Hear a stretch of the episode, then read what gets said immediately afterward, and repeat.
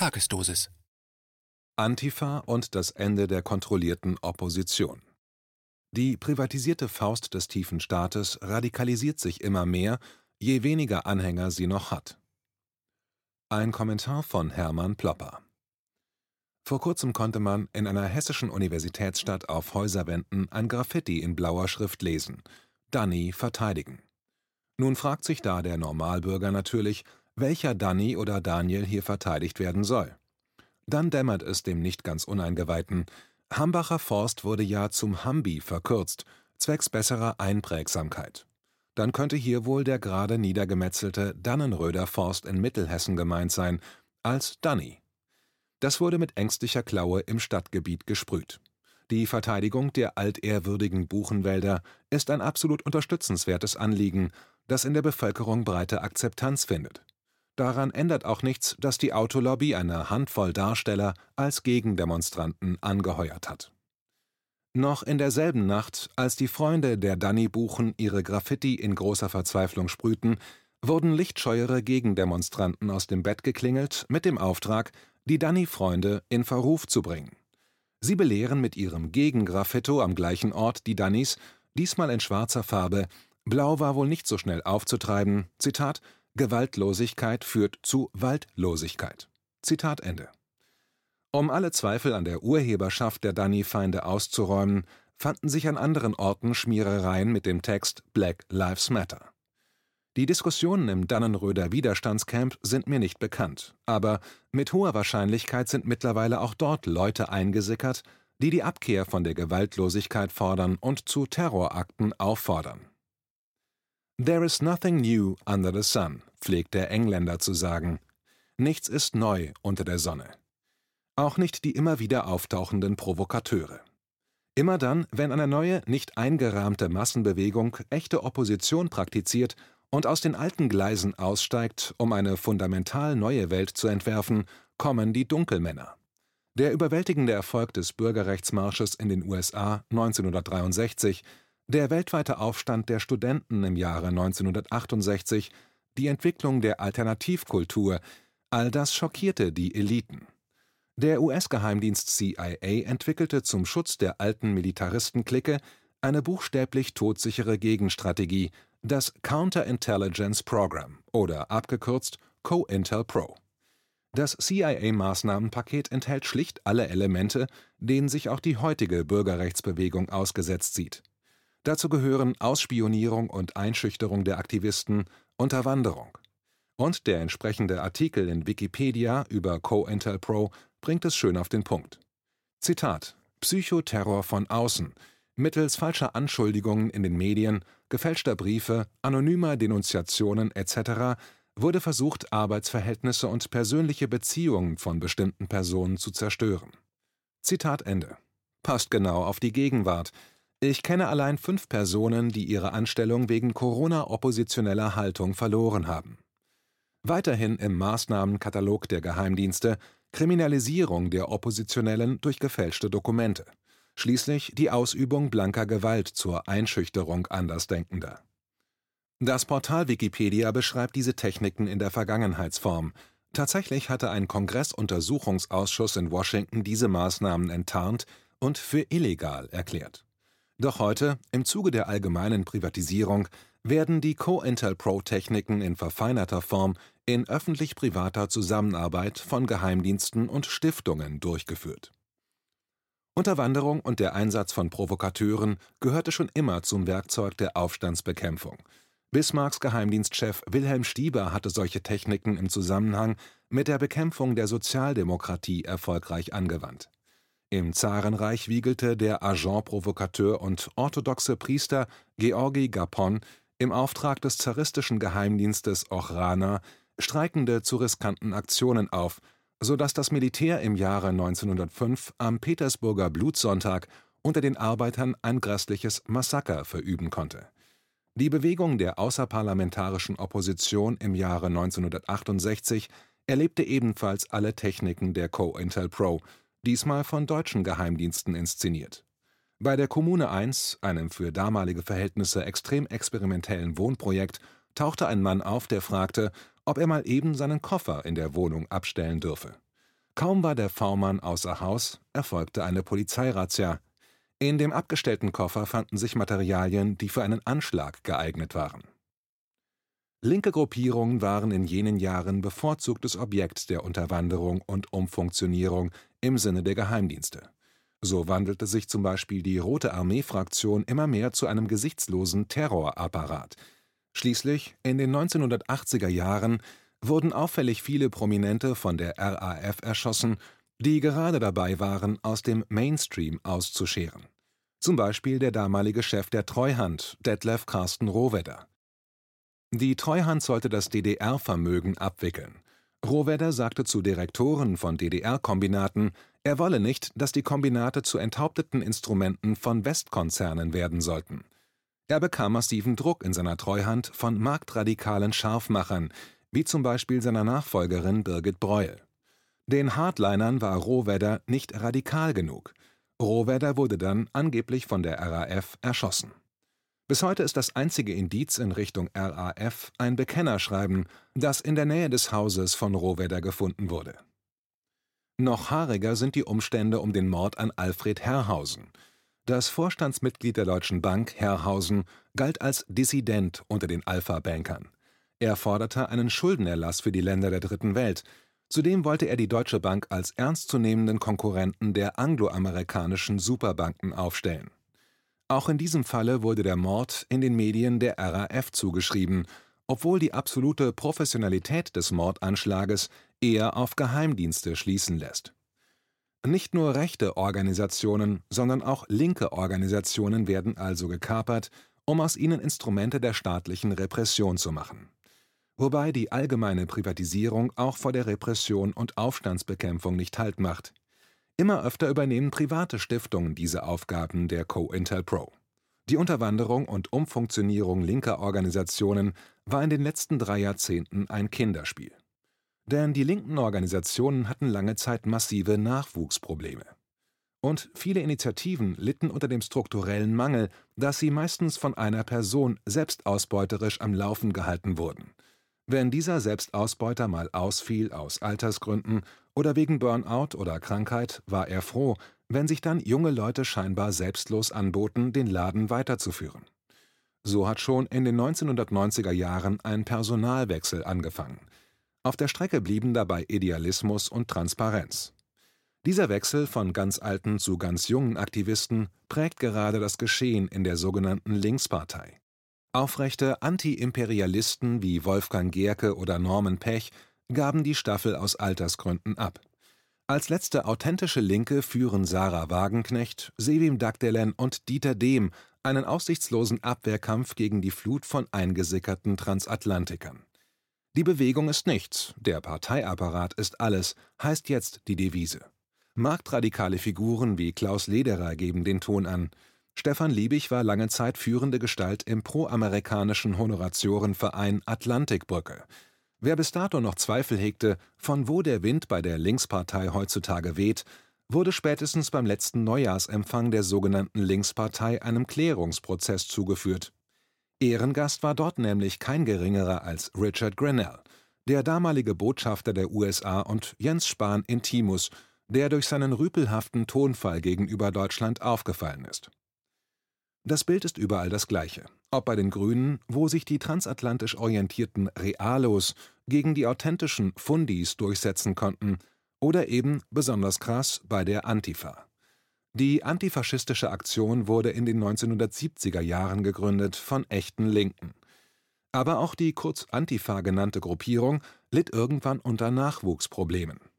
Doch dann waren plötzlich Leute da, die bereit waren, den Laden in Vollzeit zu übernehmen, und Geld sprudelte plötzlich reichlich. Bei der inzwischen weit nach rechts gewendeten Antifa fehlt heutzutage jede politische Reflexion. Es geht ganz unspezifisch gegen rechts, wobei auffällt, dass echte Nazis und Antifas sich gegenseitig sehr schonend behandeln. Auch die AfD bleibt bei Akten des Individualterrors gegen ihre Mitglieder durch die Antifa auffällig passiv. Die Aktivitäten der Antifa werden flankiert von der Bundeszentrale für politische Bildung, von der Antonio Amadeo Stiftung und Online-Portalen ohne Impressum, wie zum Beispiel Psiram. In einem Zitierkartell werten diese Gruppen sich gegenseitig auf. So wird mittlerweile in der Lehrerfortbildung Psiram als seriöse Quelle wärmstens empfohlen. Die Online-Enzyklopädie Wikipedia beruft sich bei ihren steilen Behauptungen fast ausschließlich auf Autoren, die ihr politisch nahestehen und in die einschlägigen Netzwerke eingebunden sind. Netzwerker der Aufstandsbekämpfung werden bei den Stiftungen geschult und verteilen sich dann auf Medien, Universitäten oder Politik. Immer noch wird verkannt, wie eng vernetzt jene Leute sind, die uns diffamieren und angreifen. Und immer noch wird nicht gesehen, wie gefährlich diese Antifanten sein können. Dazu muss natürlich einschränkend gesagt werden, dass es bei den Antifas ein Fußvolk gibt, das leider ohne Umschweife als vom funktionalen Analphabetismus umwelkt eingestuft werden muss. In einem Zeitalter, in dem das Smartphone Kenntnisse differenzierteren Sprachgebrauchs durch vorgegebene Formulierungsangebote und durch Icons überflüssig macht, ist auch eine anspruchsvollere Analyse zeitgeschichtlicher Ereignisse nicht mehr möglich. So erschöpft sich die Themenpalette bei Jugendorganisationen der einschlägig im Bundestag vertretenen Parteien auf den Kampf gegen Rechts. Irgendwie, irgendwo. Ich weiß auch nicht. Andere Themenbereiche fallen dabei weitgehend unter den Tisch. Damit befassen sich nur die Nachwuchspolitiker, die wirklich Karriere machen wollen. Punkt. Wenn das Objekt der auszuübenden Gewalttaten erst einmal durch perfektes Framing und Diffamieren entwertet und entmenschlicht ist, fällt es ganz leicht, die dehumanisierten Opfer mit allem Sadismus, den man irgendwann einmal aufgestaut hat, zu quälen. Man ist ja im Recht. Dazu eine kleine, absolut nicht vollständige Reihung von Beispielen.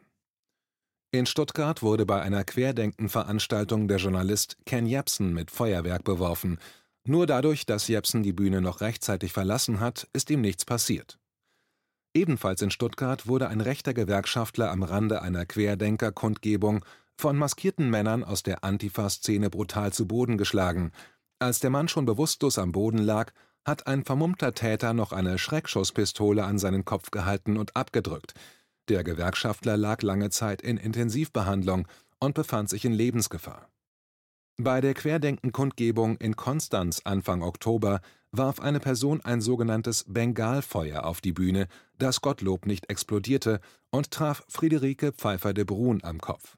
Im Gegensatz zum Anschlag auf Ken Jepsen konnte der Täter von Ordnern gefasst und der Polizei überstellt werden. Die Polizei sah keinen sonderlichen Handlungsbedarf. Sie nahmen lediglich die Personalien auf und ließen den gescheiterten Mörder dann laufen die Haltung der Polizei differenziert sich von Ort zu Ort. In Leipzig schützt die Polizei die Querdenker konsequent. Denn auch Polizeibeamte sind von der dortigen Antifa aus ihrem Führerhauptquartier in Leipzig-Konnewitz mit Leuchtraketen beschossen und erheblich verletzt worden. In Flensburg jedoch zeigte die Polizei mehrmals und besonders auffällig am 25. Juli dieses Jahres ein Verhalten, das man nur als Kooperation mit der Antifa verstehen kann – Dort stürmten zwei Antifas ohne jeden Anlass auf einen Demonstranten zu. Einer der beiden total vermummten Täter trat dem friedlichen Demonstranten mit aller Gewalt in die Beine, während sein Komplize seinem Opfer heftige Faustschläge auf den Kopf verpasste. Als der Attackierte wieder aufstehen wollte, wurde er als nächstes von Polizeibeamten angegriffen und weggedrängt. Als nächstes unterhielt sich der Einsatzleiter der Polizei ganz entspannt mit dem Antifa-Angreifer. Anscheinend war den Polizisten nicht bewusst, dass sie aus zwei Blickwinkeln gefilmt wurden. Es gibt unter jungen Leuten die Schenker-Bewegung. Die Schenker lehnen jede wirtschaftliche Tätigkeit, die mit Geld abgewickelt wird, kategorisch ab. Geld ist für sie die Quelle unethischen Handels. Die Antifa hasst Leute, die sich den totalitären Zugriff der Banken entziehen, in besonderer Weise, was ja für angebliche Kapitalismuskritiker schon erstaunlich ist. So ruft die Antifa zum Individualterror gegen Schenker auf. Die Schenker sind in ihren Augen Rechtsesoteriker.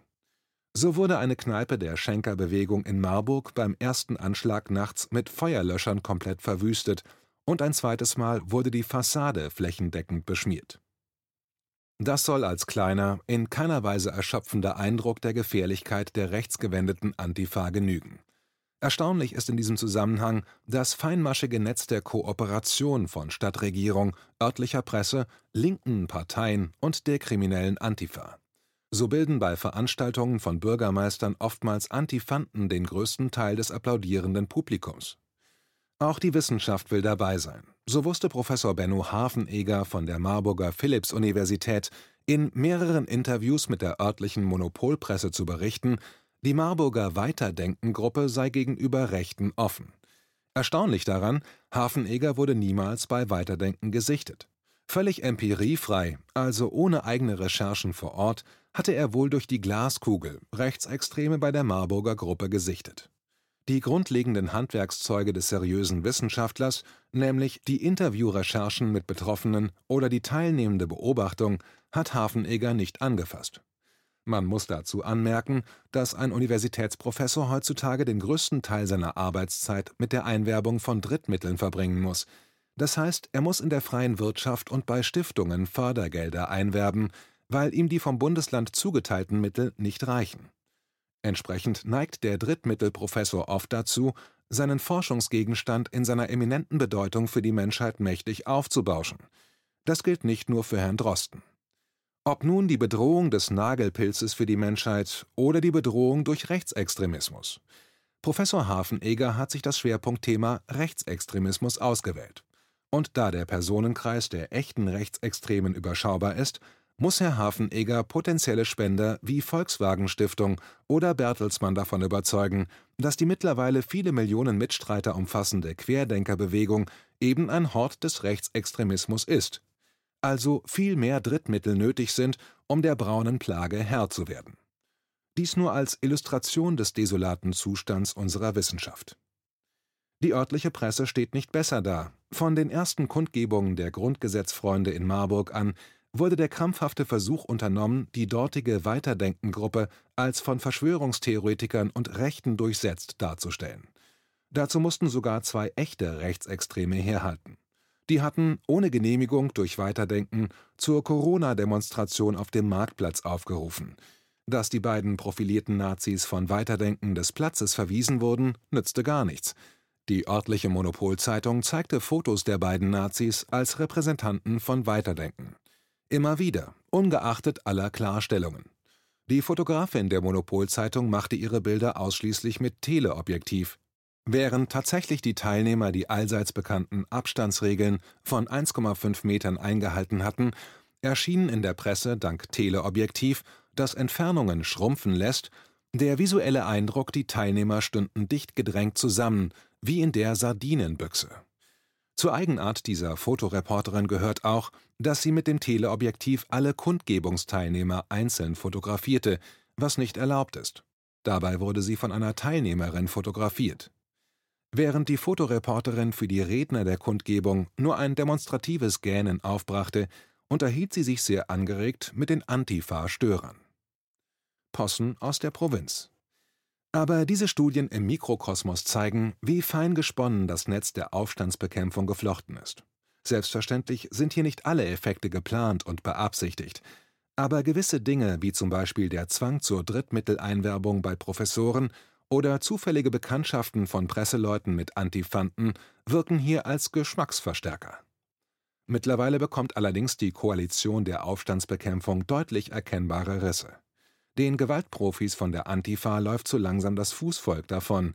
Als vor kurzem eine Querdenker-Demo in Leipzig stattfinden sollte, hatte ein gewaltiger Chor aus örtlicher Presse den Parteien SPD, Grüne und Linke und den gewaltbereiten Antifanten zu einer machtvollen Gegendemo aufgerufen. Auf insgesamt vier angemeldeten Gegendemos verloren sich gerade einmal 50 Personen. Der Mangel an Mitläufern wurde durch mächtige Beschallungsanlagen ausgeglichen, was aber den Schwund an Akzeptanz nicht mehr wettmachen konnte. Auch bislang der Antifa und den Antideutschen nahestehende Journalisten gehen auf vorsichtigen Abstand, denn einschlägige Organe der Antifa-Hassprediger werden in ihrer zunehmenden Isoliertheit immer schriller und nähern sich der neuen Rechten immer ungenierter an. Im Fokus wohlwollender Kritiker steht hier besonders das Magazin Bahamas, die gemeinsame Schnittmenge mit der neuen Rechten besteht vor allen Dingen im Hass gegen Muslime und der kritiklosen Anbindung an die in Israel herrschende Netanjahu-Regierung. Es kann ja auch nicht ewig unbemerkt bleiben, dass führende Gestalten der Antifa gut bezahlte Redakteure in etablierten rechten Mainstream-Zeitungen sind. Wie passt das noch mit links zusammen, fragt sich da der erstaunte Beobachter. Mit dem Niedergang der Antifa kommt auch das Ende der kontrollierten Opposition. Kontrollierte Opposition heißt, Die Mächtigen erkennen, dass sich gegen sie Widerstand regen könnte in nächster Zeit, also bilden sie klugerweise selber Organisationen, die den zu erwartenden Frust der Basis im Vorfeld schon aufnimmt und die vermeintliche Lösung des Problems anbietet. So wurden schon am Anfang des 20. Jahrhunderts in den USA von den damaligen Unternehmerverbänden eigene Gewerkschaften oder Organisationen für Afroamerikaner gegründet, um die zu erwartenden Sozialkämpfe kanalisieren und entschärfen zu können. Über viele Jahrzehnte hatten wir in der Bundesrepublik nur solche kontrollierten Oppositionsgruppen. Die APO war eine unkontrollierte Opposition, die aber schnell eingehegt werden konnte. Die augenblickliche Querdenkerbewegung ist noch nicht kontrolliert und eingehegt, obwohl die Vorbereitungen dazu vermutlich auf vollen Touren anlaufen. Die Symbolpolitik ist aber im Moment in einer Krise. Das zeigte sich deutlich bei der Räumung des besetzten Hauses in der Berliner Liebigstraße 24. Zum Räumungstermin hatten sich die Besetzer hinter Metallabsperrungen verschanzt. Dann legte die Polizei eine Art Feuerwehrleiter auf den Balkon, flexte mal eben die Metallarmierung weg und begleitete die Besetzer über die Gangway nach draußen. Das ist Symbolpolitik. Wozu macht man einen Wehrpanzer, wenn man dann gar keinen Widerstand leisten will? Der Unterschied zwischen Symbolpolitik und echtem Widerstand ist augenfällig bei der Besetzung von bedrohten Wäldern. Jahrelang hatten sich die echten Besetzer des Hambacher Forstes in den Baumhütten den Allerwertesten abgefroren und große persönliche Opfer gebracht, um die Natur zu retten. Dann kamen die klassischen Organisationen wie Greenpeace und witterten, gerade nach dem anrührenden Video mit der traurigen Baumbesetzerin eine Chance, Spendengelder einzuwerben und machten Hambi zum Mega-Thema. Eine große Public Relations Sause. Danach waren die Baumbesetzer wieder alleine. Und jetzt Danny, auf erheblich reduzierter Publicity-Stufe. Die echten Baumbesetzer hocken schon elendlang bei Wind und Kälte im Dannenröder Forst. Im Zuge von Corona ließen sie sich sogar herbei Masken in der kerngesunden Waldluft anzulegen und die vorgeschriebenen Distanzregeln im Wald einzuhalten. Dieses Entgegenkommen der Dannys hat aber in keiner Weise verhindert, dass das korrupte Rodungsprojekt in vollem Maße durchgezogen wurde. Der Frust unter den echten Waldbesetzern ist groß, was auch die hessische Landtagsfraktion der Grünen schon erfahren musste. Eine maskierte Abordnung der Dannys stürmte das Büro und beschmierte die Wände. Das war sicher keine Antifa, dieser Protest war echt. Aber die Verteidiger des Dannenröder Forstes dürfen sich jetzt nicht von den Antifas zur Ausübung sinnloser Gewalt hinreißen lassen. Die politische Gemengelage ist kompliziert und teilweise auch konfus. Wenn wir die Techniken, eine authentische Bewegung wie jetzt die Querdenkenbewegung oder die Waldbesetzerbewegung von außen und von innen her zu zerschlagen, exakt und wissenschaftlich untersuchen, haben wir die Chance, sauber zu bleiben und damit auch tatsächlich zu siegen.